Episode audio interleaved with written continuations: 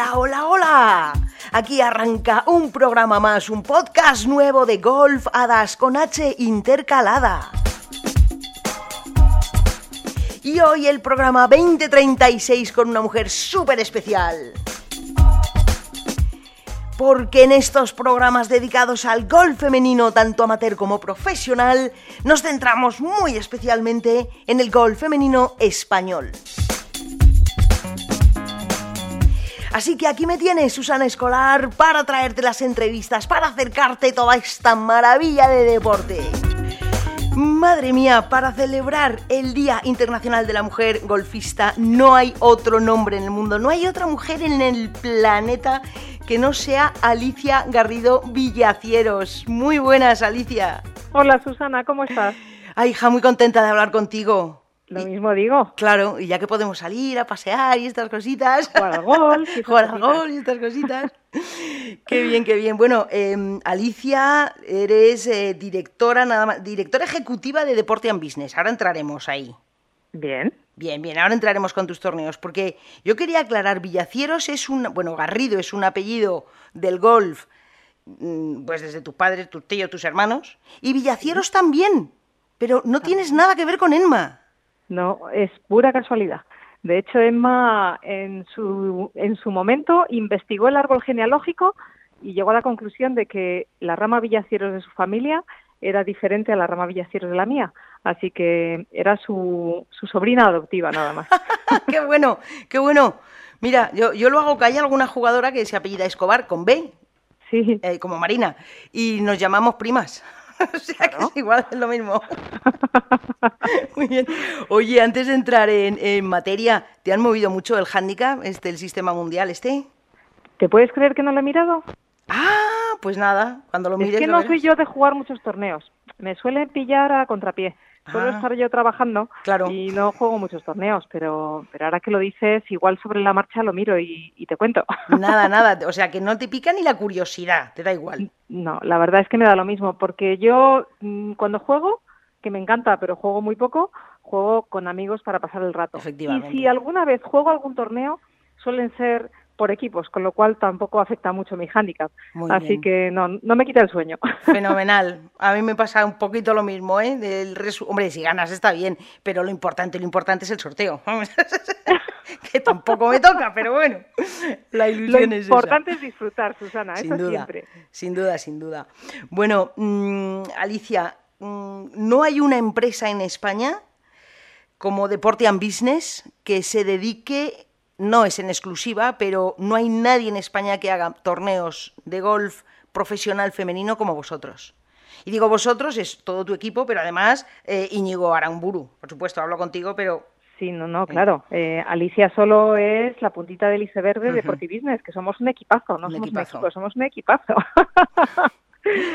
pues sí, la verdad es que eh, lo cierto es que hace muchos años que decidimos especializarnos dentro de la organización de eventos de golf en el golf profesional femenino y no cabe duda de que hemos conseguido llegar llegar lejos. La verdad es que estamos muy contentos porque pensamos que se ha desarrollado el golf profesional en el, en el ámbito femenino en nuestro país pues de una manera exponencial en los últimos 10 años y, y estamos muy orgullosos de haber formado parte de ese crecimiento. Claro que sí, porque, bueno, llevas más de 20 años organizando torneos, amateurs y profesionales. Sí, yo la verdad es que desde que tengo uso de razón creo que llevo organizando torneos. He mirado los años, pero no los pienso decir.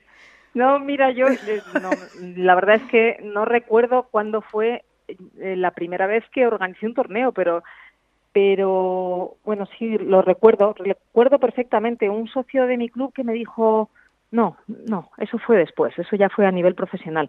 Yo cuando era jovencita te he contado que mi hermano salía a ir de Cádiz con mi padre eh, por el circuito europeo y yo solía meterme por detrás de las pizarras a poner numeritos. ¡Ay, no! Bueno, pues esa era yo de pequeña.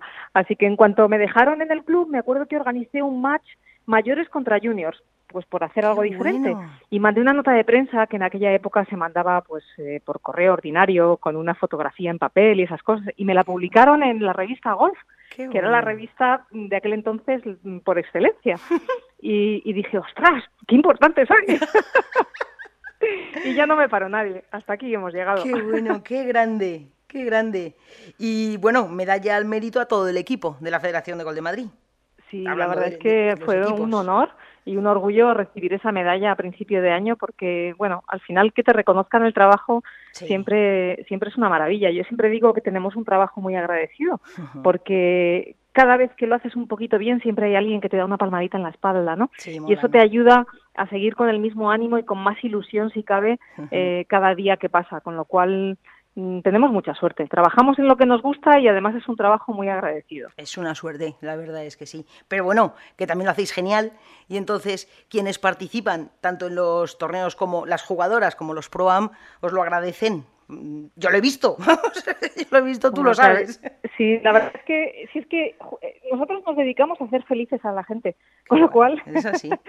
es que es que es una maravilla de trabajo, la verdad es que sí. Es así, es así.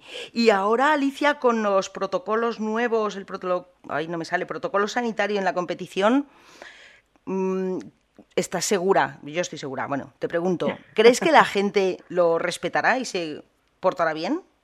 Yo creo que sí, que en general somos bastante educados y, y hombre, siempre hay una excepción que confirma la regla, Susana, pero, pero yo creo que somos, somos gente muy civilizada, que lo demostramos además en el día a día y, y, yo creo que sí que vamos a conseguir que los protocolos se, se consigan mantener y que, y que entre todos consigamos que no se vuelva a cerrar ni un solo campo, ni un día.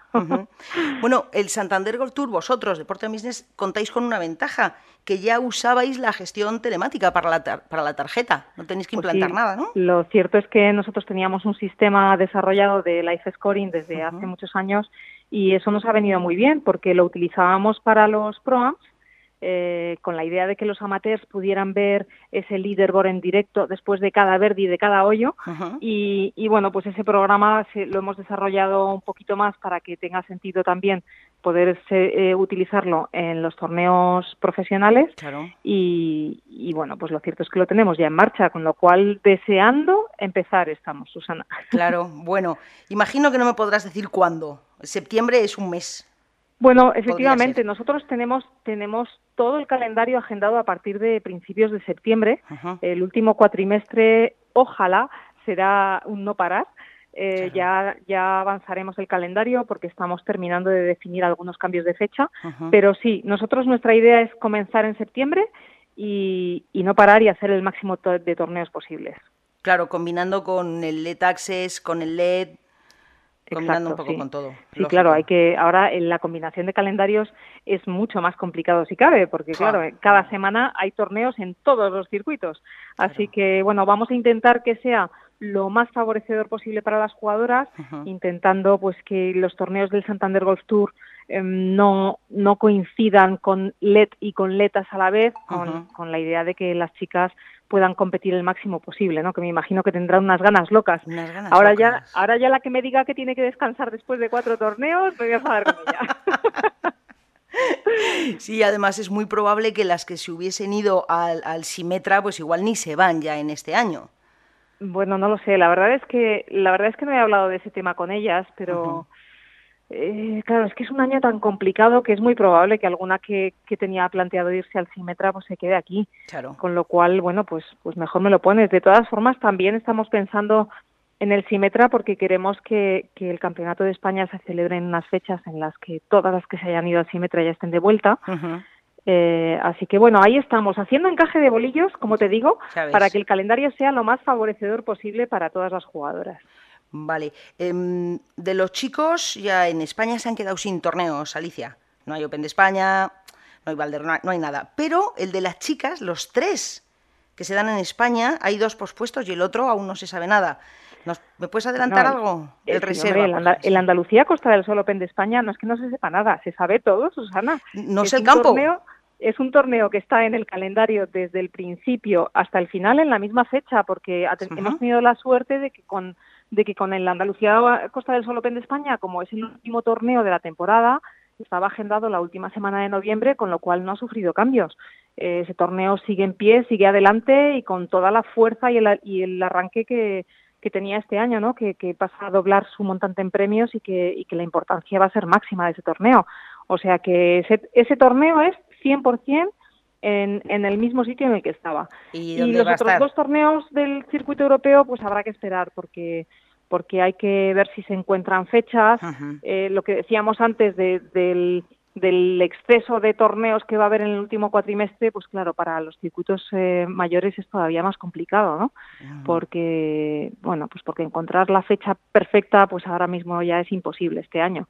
Así que, bueno, ahí queda todavía mucho trabajo. Claro. Está trabajando para, para intentar conseguir que se celebren todos, pero, pero yo a día de hoy no te lo puedo garantizar, Susana. El único que está garantizado al 100% hoy por hoy es el, el último de la temporada, el, el, Open de España, como decíamos. ¿Y, y se sabe campo?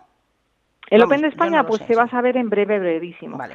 Eh, estamos terminando de, de cerrar el, el, acuerdo, que con esto del COVID no hemos podido terminar de cerrarlo, pero Claro, ahora que hemos vuelto todos a- al trabajo duro, estamos en ello. En breve te lo contaremos. Bueno, yo te propongo, tú- para que tú les digas, noviembre en España es un mes precioso. Lo si sé. meten los tres torneos en noviembre, así las chicas no tienen ni que irse ni cruzar fronteras. Las acogemos los españoles, a todas las que vengan. Eso sería estupendo, sería un sueño. Tres semanas seguidas en el circuito europeo en España, ¿te imaginas? Todo noviembre, le cambiamos el nombre al mes. Sería un espectáculo. Creo que eso es un sueño, ¿eh? Pero bueno, eh, está bien soñar. Eso es gratis. bueno, volvemos un momento al Santander Golf Tour, Alicia. Eh, de todos los torneos que vayáis a hacer, bueno, de los que hubiera planificado, los que se puedan dar, había, dis- teníais variedad. Este año ibais a hacer algún match, ibais a hacer algo diferente, ¿no? Bueno, la verdad es que al cambiar el, el calendario completamente, eh, estamos también modificando un poquito los formatos, porque, eh, como sabes, el, el Let Access Series que se jugaba en Ribeira Sacra se ha cancelado Sí. y lo que estamos intentando es encajar un segundo torneo del Let Access Series en el Santander Golf Tour. Entonces esto nos va a dar pie a que probablemente alguna de las modalidades y formatos que queríamos introducir este año pues van a tener que, que aplazarse hasta el año que viene. Ajá.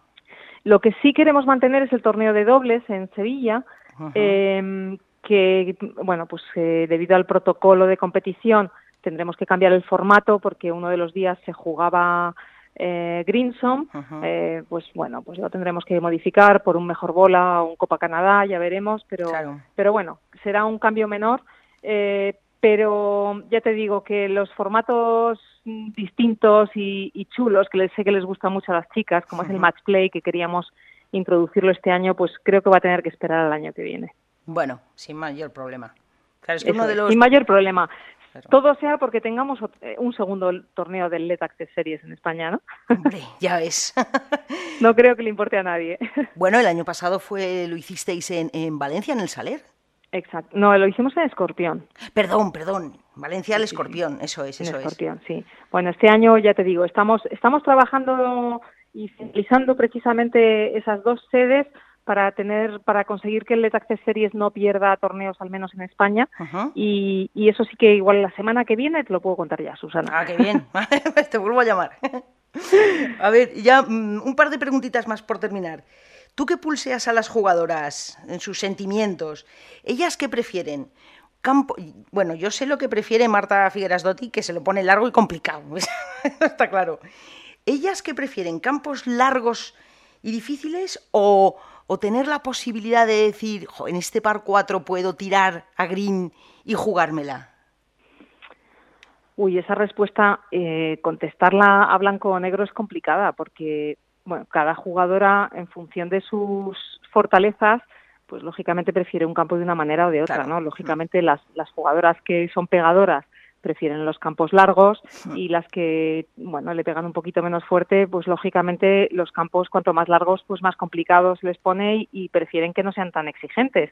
Lo que yo creo que sí todas prefieren son los campos exigentes a nivel de, de bueno de condiciones de juego me refiero pues a, a la rapidez de los greens o sobre sí sobre todo la rapidez de los greens creo que no no encontrarás ninguna jugadora que te diga que es mejor un green un green lento que un green rápido por Ajá. ejemplo no eh, luego bueno ya te digo es que dep- depende de cada una depende de cada una yo si Claro. quieres las diseccionamos de una en una No. pero no no creo que sea necesario No, no, no, porque yo además... soy partidaria, yo soy Sí. partidaria, al igual que, que Marta Figueras, de poner los campos difíciles, pero sobre todo porque creo que ayudamos más al objetivo del, del Santander Golf Tour de, ver crecer a nuestras jugadoras. Nosotros lo que queremos es que sea un circuito competitivo y por eso intentamos que los campos sean de primera categoría, tanto a nivel de diseño como de mantenimiento.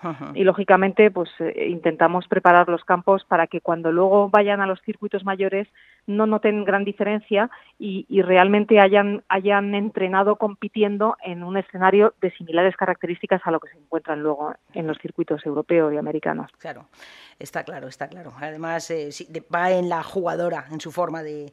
Yo no, no me veo a Laura Gómez, por ejemplo, o a Nuria Iturrioz amarrando no, no, va, en ellas. Hablando de jugadoras, bueno, no podemos hablar de todas ni diseccionarlas porque gracias a Dios son muchísimas, una treintena de jugadoras españolas profesionales gracias a, vuestro circuito, gracias a ti, gracias a bueno, pues a muchísimas gente que está trabajando para esto. Pero dime, ¿quién es la más despistada? ¿No?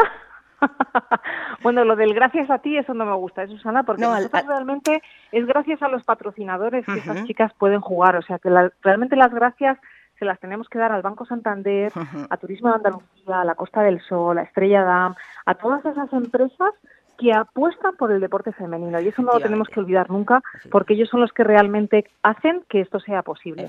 O sea que, bueno, dicho eso, la más despistada, hmm, qué difícil me lo pones. Eh, la más despistada. Hombre, una de las muy despistadas que conozco bastante es María Botel. Es bastante, bastante despistada. Y ahí está la anécdota de que se dejó los palos en la última ronda cuando ganó su último torneo en el Letas. Creo que fue en Suiza. María es una de las muy despistadas. Em, ah, bueno, es verdad. En, en la escuela en La Manga que se dejó los palos dentro de casa, me pidió el teléfono para llamar a Marta Figuera a saber cómo necesitaba sus palos. Sí, sí, sí. qué grande. María Boteles, yo creo que sí, se lleva la palma. Muy bien. Qué grande. Bueno, Alicia, em, por finiquitar, tengo que decirte que en estos días de cuarentena, que bueno, han sido tantas semanas que supongo que como a todos nos ha dado para unas estar más contentas, otras más alegres, otras más preocupadas, que habrá habido de todo, eh, la televisión ha ido poniendo golf, poco, golf femenino, pero resulta, a mí me ha llegado, que la gente lo empezaba a descubrir. Me decían, oye, qué bonito es. Y digo, pues claro que es bonito, es muy bonito. Es precioso. Es muy bonito, porque te da tiempo a ver el swing. Sí, sí, no es la potencia de un hombre, pero porque un hombre es más fuerte, o sea, fisiológicamente. Sí, sí, sí. Pero es muy bonito de ver. Y me lo decían con sorpresa. Pues mm, no sabes cómo me alegro de que haya gente que gracias a, ella haya descubierto el golf femenino, porque como tú bien dices es, es precioso y realmente ayuda mucho más al jugador amateur a entender el movimiento, porque son swings que no son estratosféricos, sino que van a una velocidad que uno puede conseguir ver algo. Claro. y el ritmo de una jugadora normalmente es una maravilla, con lo cual pues me, hace mucha ilusión. Mira, al hilo de esto que me estás contando, lanzamos hace 15 días a través de la Federación Española y de la Federación ah, Andaluza, sí, sí, sí, sí. Eh, que precisamente lo que buscábamos era conocer cuál era el grado de conocimiento del golf profesional femenino en nuestro país. Y esta semana saldrán los resultados. Estaba precisamente eh, viendo el informe final y, lo cierto es que a mí me ha sorprendido positivamente. Susana. Qué bien. Eh, sí, porque no solo se conoce el golf femenino, eh, sino que bueno, nuestras nuestras chicas, Carlota Ciganda, Zara Muñoz, tienen un nivel de notoriedad, eh, pues te diría que, que se puede asemejar a, la notoriedad que tienen John Ramos, Sergio García. son muy muy conocidas y, y bueno, los torneos son un poquito menos conocidos que los que los masculinos, pero hay interés y, creciente, con lo cual yo estoy encantada, encantada de saber que el golf profesional femenino tiene un futuro muy prometedor. sí, sí, es verdad. Y grandísimas jugadoras, grandísimas. No te voy a decir que me digas, bueno, no, te lo voy a preguntar y luego tú ya me dices que no, pero yo te lo pregunto. ¿Tú crees que habrá alguna jugadora mm, nueva, vamos a decir, nueva, seminueva, que sea antes número uno del mundo que Carlota o Azara?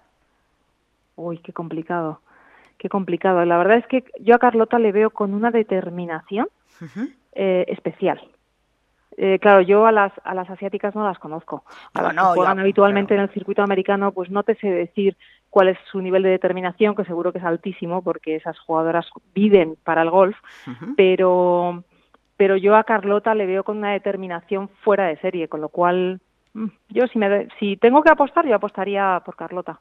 Vale, pero yo me refería, no lo he dicho, me refería española. A mí las coreanas me la refanfinflan a dos manos. ¿Antes que Carlota?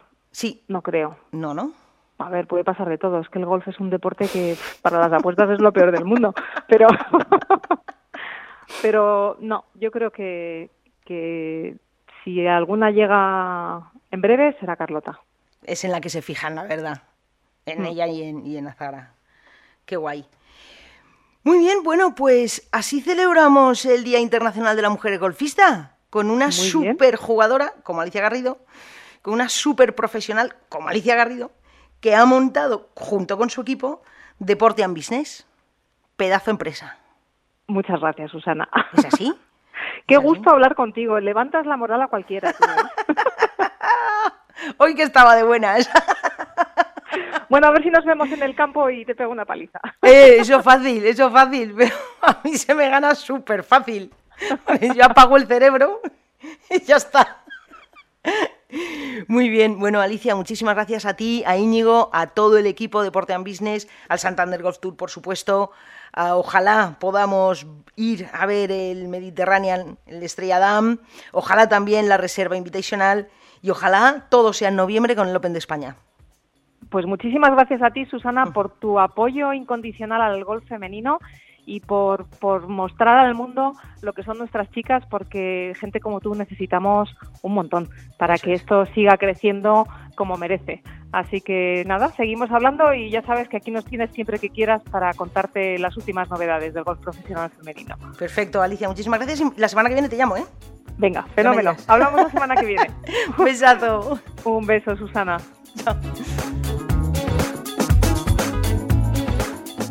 Concluimos así esta maravilla de entrevista con Alicia Garrido. Este podcast 2036, madre mía, que es que ya estamos fuera de la cuarentena, fuera de la sesentena, fuera de la setentena. Esto ya va a terminar, va a terminar bien. ¿Por qué? Porque los que juegan al golf son gente que se porta muy bien. Eh, y no solo se portan bien, sino que el deporte es bueno, el deporte es salud, el golf es maravilloso, mantienes las distancias, en fin, todas estas cosas, los protocolos que nos están haciendo hacer y que estamos cumpliendo. Pero bueno, por mi parte aquí acaba, termina este podcast, deseando que estés disfrutando, no seas muy exigente ahora con tus resultados ni con tu juego, porque estamos en fase de reentré, que se dice. Vamos a prepararnos, vamos a estar dispuestos para seguir ya en septiembre, ojalá en noviembre mucho más, pero para seguir y disfrutar y conocer todo el golf femenino español que lo tenemos y muy bueno. En fin, nada más desde aquí. Yo, Susana Escolar, me despido, no sin antes recordarte estas tres maravillosas cosas que tienes que hacer siempre si quieres ser feliz en la vida. Mandarlas lejos, dejarlas cerca, pero sobre todo, sobre todo, que a reír no te gane nadie. Muchísimas gracias por estar ahí y hasta el programa que viene.